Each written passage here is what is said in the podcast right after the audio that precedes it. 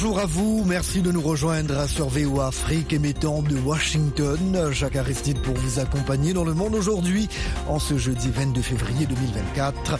À la une de l'actualité ce matin, présidentiel au Sénégal accusé de traîner les pieds.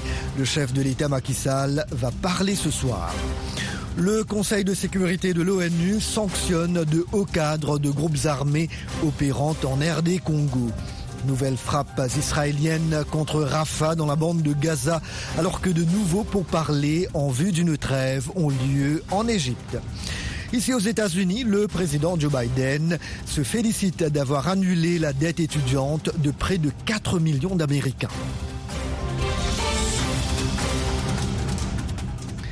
Au Sénégal, le président Macky Sall va prendre la parole ce soir pour dire quels sont ses plans en vue de la tenue de la présidentielle, dont la nouvelle date demeure inconnue. Le chef de l'État va être interrogé par trois médias sénégalais, dont la radio-télévision publique. Hier, des candidats au scrutin l'ont accusé de mauvaise volonté. Nanit Talani.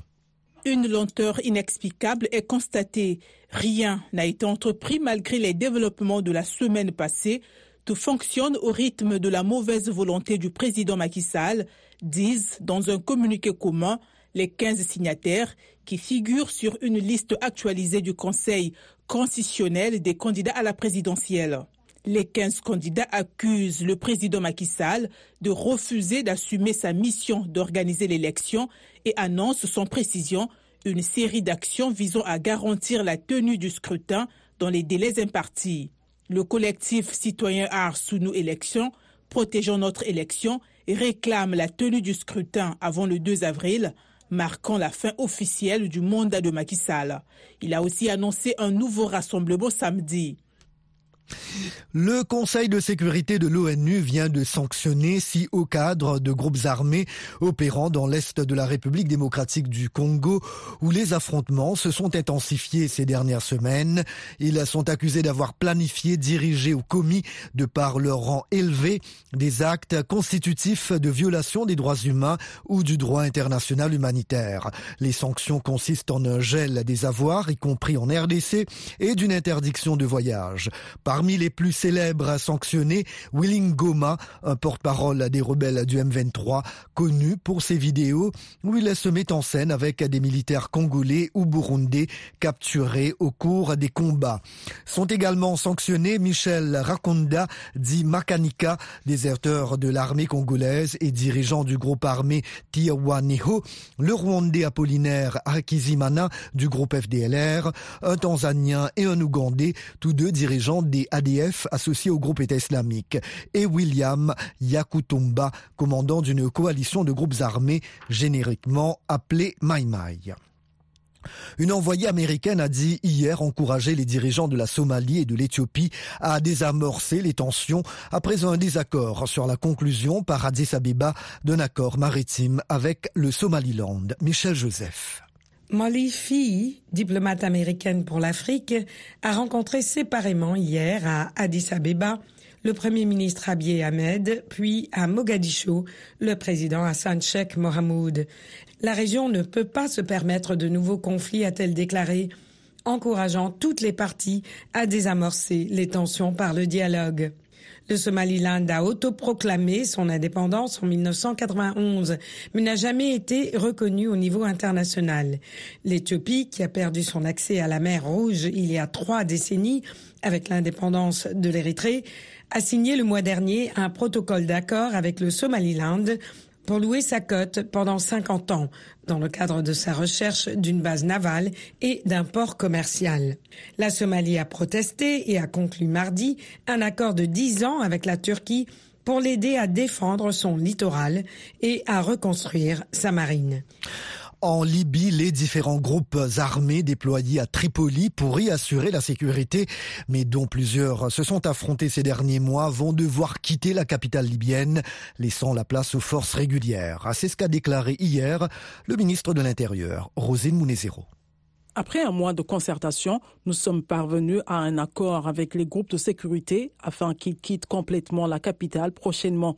Il n'y aura plus que des agents de police urbaine, de police secours et se charger des enquêtes criminelles, a affirmé Imad Trabelsi, ministre de l'Intérieur du gouvernement d'unité nationale. Monsieur Trabelsi a cité plusieurs groupes armés dont la Force de sécurité générale, la Force Al-Rada, qui contrôle l'est de Tripoli, la brigade 444 qui contrôle le sud de la capitale, la brigade 111 rattachée à l'état-major ainsi que l'autorité de soutien à la stabilité basée dans le quartier populaire d'Abu Slim à Tripoli. Apparu après la chute de Muammar Kadhafi en 2011, ces groupes influents et lourdement armés ne sont pas sous l'autorité directe des ministères de l'Intérieur ou de la Défense, même s'ils sont financés par des fonds publics. Ils sont parfois à l'origine d'affrontements violents jusque dans les zones résidentielles de la capitale libyenne. Une nouvelle flambée de violence dans le nord du Mozambique, théâtre d'une insurrection djihadiste, a contraint des milliers d'habitants à fuir leur foyer d'après l'ONU.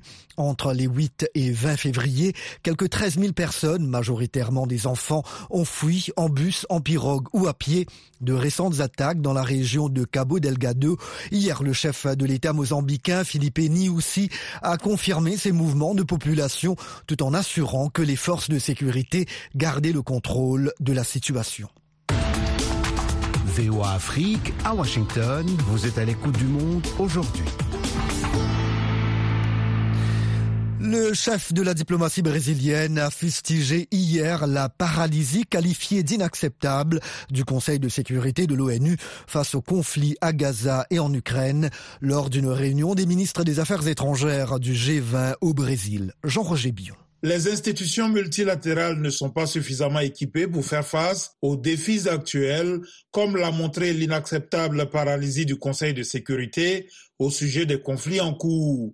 Cette inaction implique directement la perte de vies humaines, a déclaré le ministre Mauro Vieira lors de son discours d'ouverture de la réunion à Rio de Janeiro.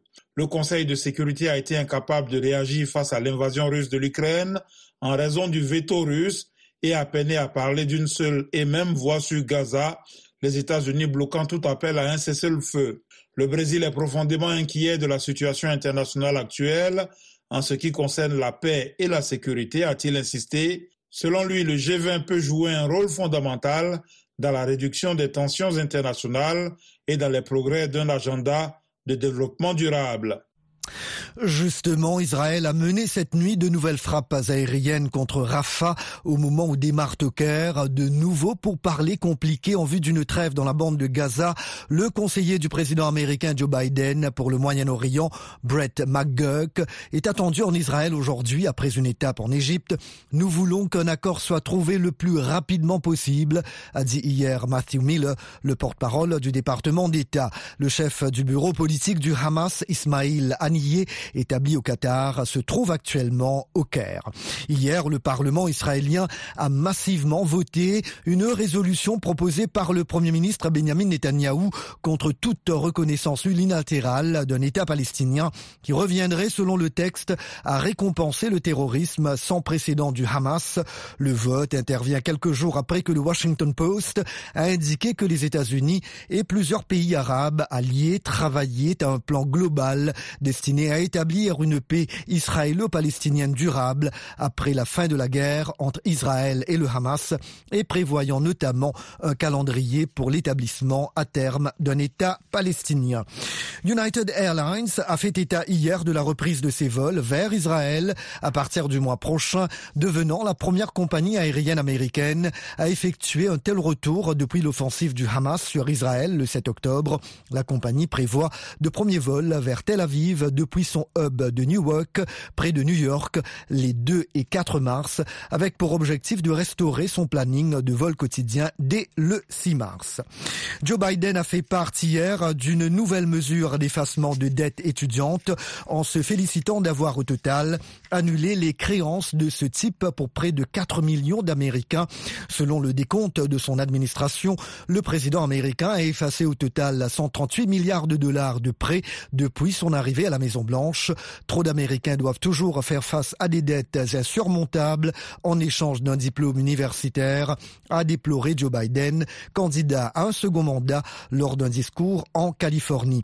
Lorsque l'on soulage les Américains de leurs dettes étudiantes, ils sont libres de poursuivre leurs rêves, a-t-il encore déclaré.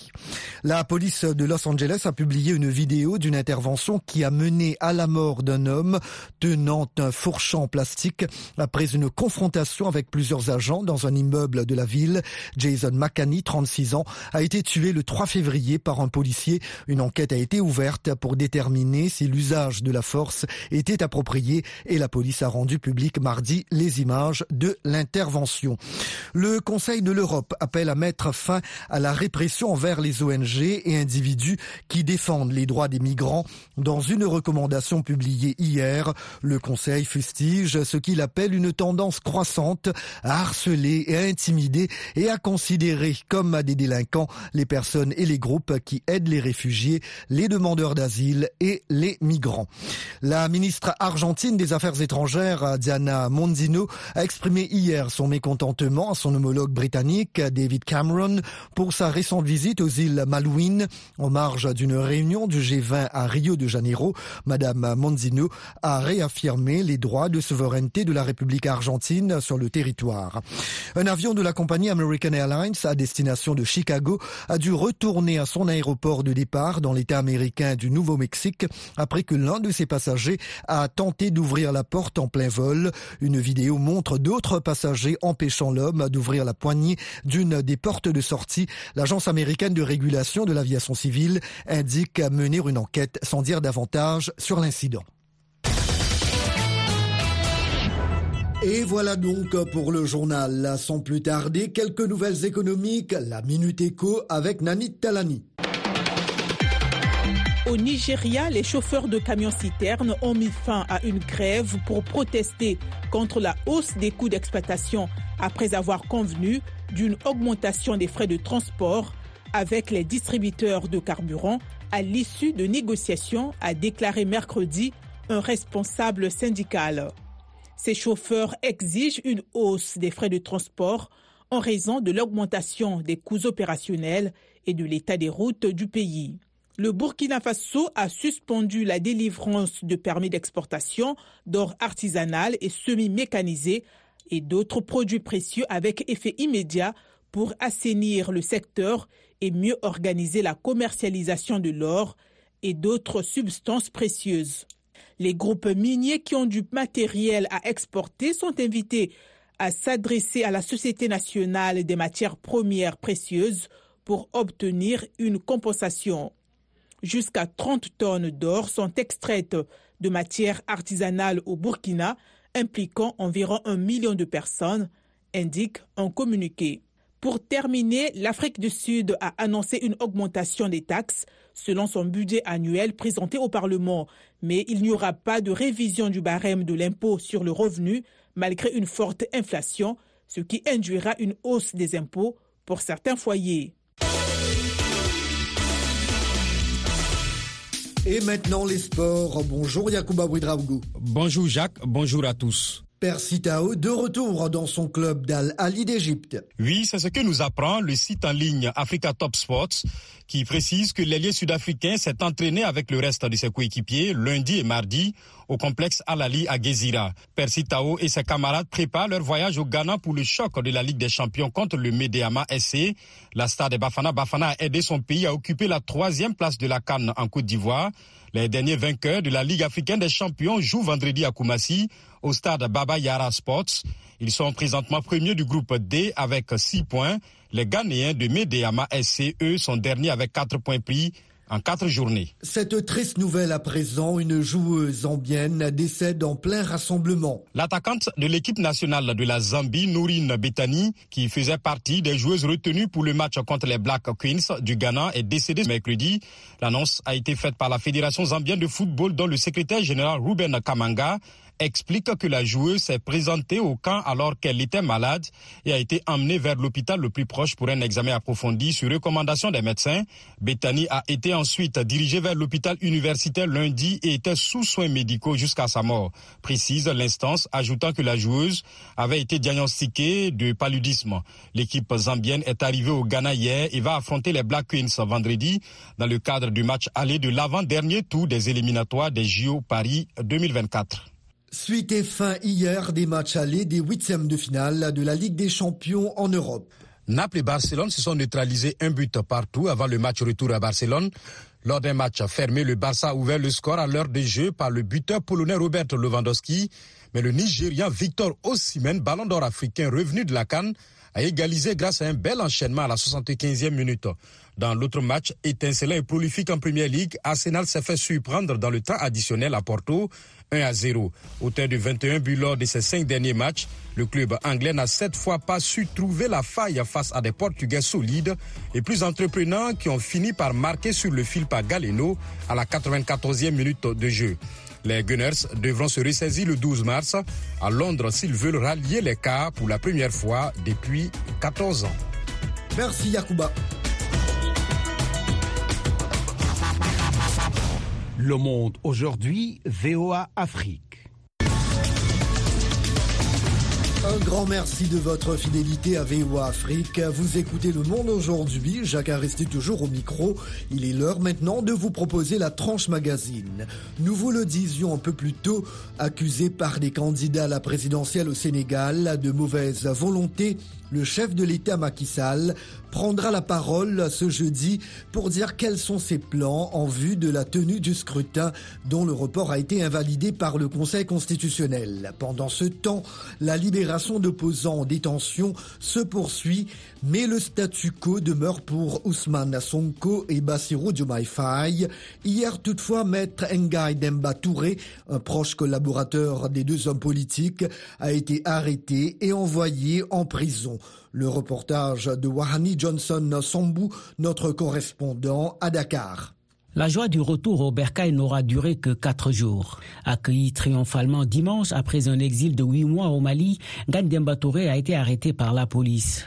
Il a ensuite été envoyé en prison après une audition express. Le coordonnateur des jeunes de PASTEF, le parti dissous, rejoint en prison son leader Ousmane Sonko. Son dauphin Bassirou Diomaye candidat à la présidentielle, a été mardi au centre d'une conférence de presse de la ministre sénégalaise de la Justice. Interrogé sur une éventuelle libération de l'opposant et sa participation au dialogue national, Maître Aïssata Sall s'en remet aux décisions de la justice. Est-ce que Bassirou Diomaye ira au dialogue? Il y a deux conditions à cela. Qu'il soit libre et qu'il accepte ce n'est pas parce qu'on est en prison que tout de suite on doit dire oui, oui, oui, je vais être libéré. Les procureurs apprécient au cas par cas. La ministre était surtout attendue sur le dossier Ousmane Sonko, dont une frange de la société civile et des médiateurs réclament la libération. Maître Aïssata Talsal a esquivé le sujet. Le journaliste Amadou Bari, qui a assisté à la conférence de presse, dit comprendre la posture de la garde des Sceaux et du leader de l'ex-PASTEF. Sur Diomaye Faye, moi j'étais un peu plus ou moins satisfait. Euh, la réponse servie, à mon avis, tient la route, c'est-à-dire que Bassirou Diomaye Faye pourrait être libéré, mais être candidat n'est pas une garantie pour être libéré. Maintenant sur Ousmane Sonko, je pense que le gouvernement est dans son rôle. Déjà, on a annoncé les couleurs avec euh, la vague de libération. Il faut y aller pas à pas. Pour moi, Sonko joue un peu le rôle de meneur d'homme. Avant d'être libéré moi-même, je voudrais que mes troupes soient libérées. La vague de libération entamée jeudi dernier va se poursuivre. Un premier lot de 344 prisonniers ont déjà été relâchés. Un autre lot de plus de 250 devrait suivre, a annoncé la ministre de la Justice. Et les partisans d'Ousmane Sonko espèrent voir leur leader dans ce dernier groupe. Wahani Johnson Sambou Dakar pour VOA Afrique. FM 102, c'est VOA Afrique à Dakar au Sénégal, 24 h sur 24. Le rapatriement des réfugiés burundais qui vivaient au Rwanda depuis 2015 a débuté hier. L'ONU indique que cette opération va se poursuivre malgré les tensions entre le Rwanda et le Burundi. De Kigali, le reportage de Jean Damascène Manichimwe. Ils sont environ une centaine de réfugiés burundais qui ont quitté volontairement le Rwanda pour regagner leur pays. Ils ne cachent pas leur joie de regagner le bercail. Cette décision est volontaire. Personne ne m'a forcé. On était à l'aise au camp, mais j'ai jugé bon de regagner mon pays pour rejoindre ma famille, ma femme et mes enfants. Nous avons été bien traités au Rwanda. Nous vivions comme des frères et sœurs. Nous étions bien logés dans des abris convenables. Nous sommes vraiment satisfaits. On était bien sécurisés. Nous avons été bien accueillis et nous sommes ravis de retourner chez nous en paix. Ce rapatriement des réfugiés burundais intervient alors que le Burundi a décidé de fermer sa frontière avec le Rwanda en janvier dernier. Le Haut Commissariat des Nations Unies pour les réfugiés rassure que malgré ce climat, il va continuer à faciliter le retour des réfugiés burundais dans leur pays. L'OACR facilite le rapatriement et continuera de le faire selon la volonté des réfugiés. Nous ne forçons personne. Nous sommes ravis de les aider et de faciliter leur rapatriement. Malgré ce climat tendu entre le Rwanda et le Burundi, ce dernier accusant son voisin de soutenir les rebelles burundais d'Ored Tabara, le gouvernement du Rwanda rassure les Burundais qui sont au Rwanda quant à leur sécurité jusqu'au retour dans leur pays. Alain Mukuralinda est le porte-parole adjoint du gouvernement rwandais. La population du Burundi aux Burundais qui sont au Rwanda, euh, qui restent tranquilles, il n'y a aucun problème avec les Rwandais. Euh, le, gouvernement rwandais ne va pas euh, les expulser. S'ils veulent rester ici, ils peuvent rester ici. Leur sécurité sera assurée. Mais s'ils veulent également repartir dans leur pays, le gouvernement rwandais va les aider pour y aller et arriver en paix dans leur pays. La seule chose que le gouvernement rwandais peut faire, c'est de espérer que euh, le gouvernement du Burundi euh, revienne à la raison euh, et que les négociations et que les pourparlers qui étaient en cours puissent continuer. Actuellement, le Rwanda accueille environ 40 000 réfugiés burundais après les violences post-électorales au Burundi en 2015. Ils cohabitent dans un camp avec plus de 60 000 réfugiés congolais. Jean Thomas Manifimé pour VOA Afrique. Kigali. VOA Afrique à Kigali au Rwanda sur 104.3 24 heures sur 24. L'économie de la République démocratique du Congo se porte bien, à croire à son chef de l'État Félix Tshisekedi. C'est du moins ce qu'il a laissé entendre dans son discours sur l'état de la nation en novembre dernier mais des voix se demandent si cette bonne santé économique est en train d'améliorer la vie des Congolais ou si ce sont au contraire des investisseurs étrangers qui sont plus à même d'en tirer profit.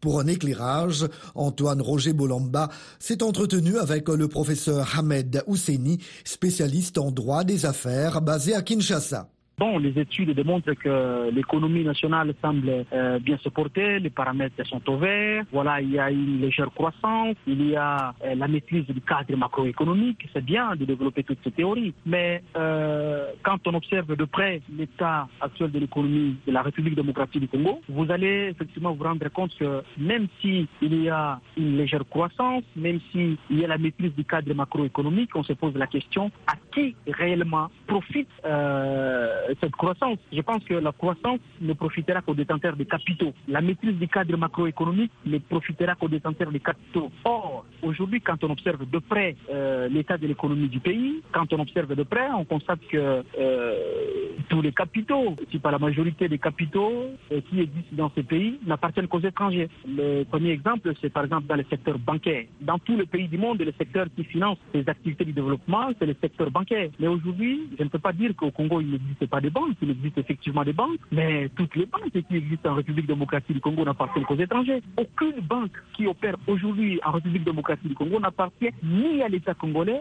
ni aux Congolais en tant que particuliers. Parce que s'il faut que je puisse aller encore un peu plus en détail, vous allez constater avec moi que la plus grande banque qui existe dans ce pays s'appelle Equity Bank. Avant, on l'appelait Procrédit, aujourd'hui, on l'appelle Equity Bank. C'est une propriété de Kenya. Professeur, parce que oh, je pense qu'il y a, y, a, y a toute une liste de ces banques qui appartiennent aux étrangers, mais pouvez-vous terminer en nous disant un tout petit peu pourquoi cette réalité-là? Il est plus qu'impérieux aujourd'hui que la République démocratique du Congo définisse sa politique sectorielle en matière économique. Il faudra que nous puissions réfléchir aujourd'hui en République démocratique du Congo, c'est quoi les Congo que nous voulons dans 5 ans? C'est quoi les Congo que nous voulons dans 10 ans? C'est quoi les Congo que nous voulons dans 50 ans? Vous voulez dire, professeur, qu'il n'y a pas de politique dans le secteur économique en République démocratique Congo aujourd'hui Il y a une politique économique, mais je pense que nous devons nous pencher pour sa réflexion. Parce que s'il existerait réellement une politique efficace et confrontée à la réalité, je pense que euh, après avoir fait ce diagnostic, je pense qu'il nous faut euh, vraiment une thérapie de choc. Et cette thérapie de choc ne peut être mise en exécution que si et seulement si les paramètres sont encore redéfinis en République démocratique Congo en matière économique. Parce que tous les secteurs aujourd'hui sont mains des étrangers. Le professeur Ahmed Housseni, spécialiste en droit des affaires, était en ligne de la capitale congolaise. Votre rendez-vous quotidien sur VOA Afrique à Goma, c'est sur 96.2 FM en République démocratique du Congo. Deux ans après le début de l'invasion russe de leur pays, les Ukrainiens affirment qu'avec les combats intenses sur le front de l'Est et les bombardements quotidiens à travers l'Ukraine, ils ont besoin urgemment d'un soutien militaire et financier de la part de la communauté internationale. Le Congrès américain est toujours bloqué pour ce qui est de l'aide à l'Ukraine. De Kiev, le reportage de Miroslava Gongadze, chef du bureau Europe de l'Est de la VOA, le récit est de Rosine Munezero. Quelques jours avant le deuxième anniversaire de l'invasion russe, l'Ukraine a décidé de se retirer d'Avdivika, une ville de la région de Donetsk. La Maison-Blanche a imputé cette décision à l'incapacité du Congrès à fournir une aide supplémentaire, déclarant que les Ukrainiens continuent de se battre courageusement, mais qu'ils manquent de matériel. Le président ukrainien Volodymyr Zelensky s'est exprimé lors de la conférence de Munich sur la sécurité le jour du retrait. Ne demandez pas à l'Ukraine quand la guerre sera terminée. Demandez-vous plutôt pourquoi le président russe, Vladimir Poutine, est encore capable de la poursuivre. Les Ukrainiens vivent mal la situation et se préparent à une guerre prolongée. Olga Rudenko, rédactrice en chef du Kiev Independent, était à son bureau lorsque l'invasion a commencé en février 2022. Elle était prête lorsque le président russe Vladimir Poutine a terminé son discours la veille de cette invasion. Nous avons préparé un article disant que Poutine avait annoncé la guerre contre l'Ukraine. Et quand il a cessé de parler, nous l'avons publié. C'est à ce moment-là que nous avons entendu des explosions. Deux ans après, la guerre continue. The Kiev Independent est devenue la principale publication en langue anglaise à rendre compte de l'évolution de la situation sur le terrain. Olga Rudenko, rédactrice en chef de Kiev Independent. Il est très frustrant d'être ici en Ukraine et de voir toutes les nouvelles concernant le Congrès américain qui n'est pas en mesure de voter en faveur du programme d'aide à l'Ukraine. Parce que pour eux, il ne s'agit peut-être que d'un chiffre, mais pour nous, il s'agit de vraies vies et de vraies personnes. Volodymyr Omelian, major des forces armées ukrainiennes, revient sur l'état d'esprit des Ukrainiens. Nous devenons beaucoup plus forts par les armes, par les gens. Et il est certain que ce n'est pas une croisière. Et ce n'est pas comme si la guerre allait se terminer dans deux ou trois semaines ou très bientôt. Cela prendra du temps, malheureusement, mais le moral reste très élevé. S'il n'y a pas de volonté, il n'y a pas de victoire. Et dans notre cas, la volonté est forte. À Kiev, les gens espèrent que cette guerre prendra fin. Je veux voir ma mère et mon père, ils sont à l'étranger. Je suis ici parce que je ne peux pas aller les voir. Nous avons peur tous les jours, toutes les nuits. Nous voulons la paix dans notre pays. Nous voulons arrêter Poutine et regagner notre territoire.